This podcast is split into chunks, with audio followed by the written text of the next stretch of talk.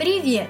Мы три сестры Катя, Лиза и Валя. И ты слушаешь наш подкаст «Сказки трех сестер». Раз в неделю мы будем рассказывать тебе сказки Старинные и волшебные, уютные и музыкальные Оставайся с нами и слушай новые удивительные истории каждую неделю А сегодня мы расскажем тебе сказку о маленькой девочке Марии – и о волшебной золотой пряже.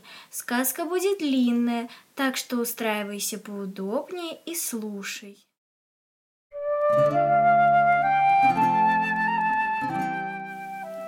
Давным-давно в одной деревне жила маленькая девочка. Звали ее Мари. Жила она в маленьком домике у своей тетушки. Кроме нее у Мари не было никого на всем белом свете. К несчастью, тетушка была женщина недобрая и сердитая. Плохо жилось Мари в ее доме. Тетушка часто бронила и обижала маленькую девочку, хотя та старалась работать и угождать ей изо всех своих сил. Мари доставалась самая тяжелая работа по дому. Она и топила печь, и ухаживала за домашней скотиной, и стирала в речке белье, и убирала в доме, и готовила. Но сердитая женщина никогда не была довольна, и Мари частенько плакала. Что, если бы я умела сама делать что-нибудь особенное? Люди бы полюбили меня, и я могла бы приносить всем счастье. Но я, кроме работы по хозяйству, ничего не умею. Как-то раз хозяйка крепко отругала маленькую Мари и отправила ее стирать белье на речку. Дело было зимой, и вода в проруби была очень холодная. У девочки замерзли руки, белье от мороза стало жестким, как деревянное, и она не могла стирать. Что же мне делать? Если я вернусь домой, не постирав белье, меня снова накажут. Мари присела на берегу и горько заплакала. Вдруг она увидела старушку, которая спускалась по тропинке к реке. Мари никогда не плакала при чужих людях, и поэтому она быстро вытерла слезы и снова принялась за белье. Однако старушка подошла прямо к ней и спросила. Скажи мне, девочка, от чего ты плакала? Я вовсе не плакала, госпожа. Нет, нет, я знаю, что ты плакала и очень несчастна. Расскажи мне, почему? Не бойся. Мари боялась рассердить добрую старушку и рассказала ей про свое горе. Узнав, как несправедливо обращается с девочкой злая женщина, старушка пожалела Мари и сказала. «Вижу, что ты очень хорошая девочка, и ты обязательно будешь вознаграждена за это. Я помогу тебе. Я научу тебя тому, что обязательно принесет тебе счастье. Чему же?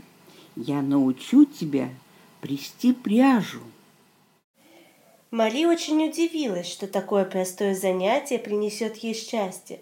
Она знала многих девушек в деревне, которые умели прясть, но вовсе не были счастливы. Тем не менее, она послушалась старушку и пошла за ней в ее маленький домик в лесу.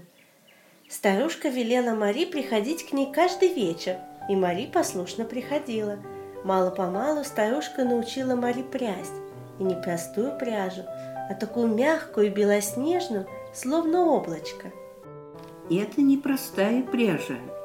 Если соткать из нее рубашку, тот, кто станет носить ее, не будет болеть, всегда будет весел, силен, и в доме его всегда будет достаток.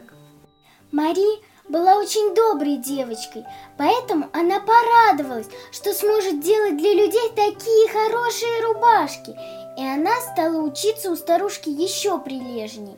Через несколько дней та научила ее плести новую пряжу, еще лучше прежней. Эта пряжа была золотая и сверкала, будто тысяча огней. Эта пряжа самое лучшее, что я умею делать. Теперь и ты будешь прясть ее для людей.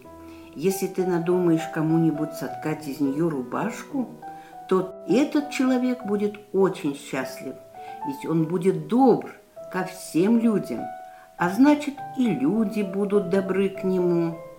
Знай, доброта дороже любого золота.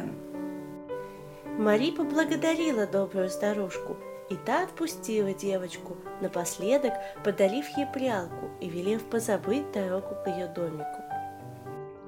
Теперь я научила тебя этому чудесному ремеслу.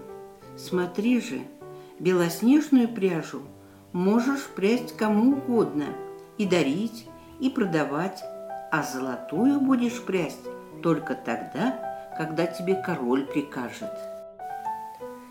Мари очень удивилась таким словам старушки и не очень-то поверила, ведь она жила в глухой деревушке, которая была очень далеко от королевского замка. Да и зачем бы король стал что-нибудь говорить ей, маленькой бедной девочке? Однако Мари пообещала старушке помнить ее слова. Девочка пошла по тропинке и скоро вышла из леса, а когда обернулась назад, увидела, что деревья сомкнулись за ней так плотно – что она никогда бы не смогла снова отыскать домик старушки.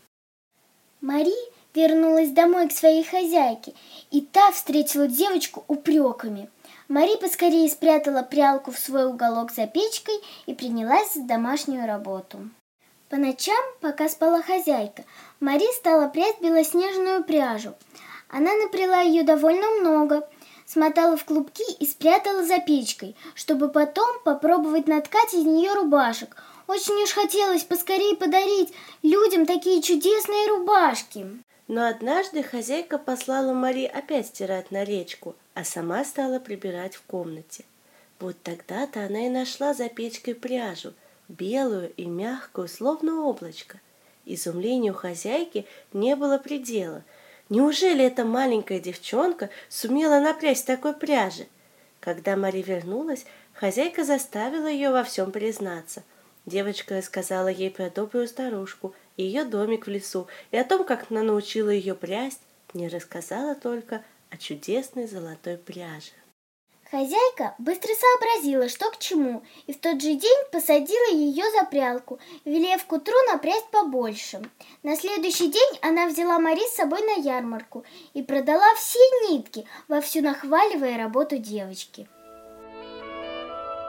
С тех пор каждую субботу Мари с хозяйкой ездили на ярмарку и продавали белоснежную пряжу. Жизнь Мари изменилась. Жители полюбили маленькую девочку, которая оказалась такой умелицей. Часто приглашали ее в гости, угощали и привечали. Ее пряжа раскупалась очень быстро. Из нее ткали прекрасные ткани и шили белоснежные рубашки. Скоро вся деревня стала их носить. В каждом доме поселилось довольство и достаток. Даже сердитая хозяйка стала относиться к Мари получше, ведь девочка приносила ей немалый доход. Мари от души благодарила добрую старушку, ведь та оказалась права, и жизнь девочки посветлела. Но Мари даже не знала, что ждало ее впереди.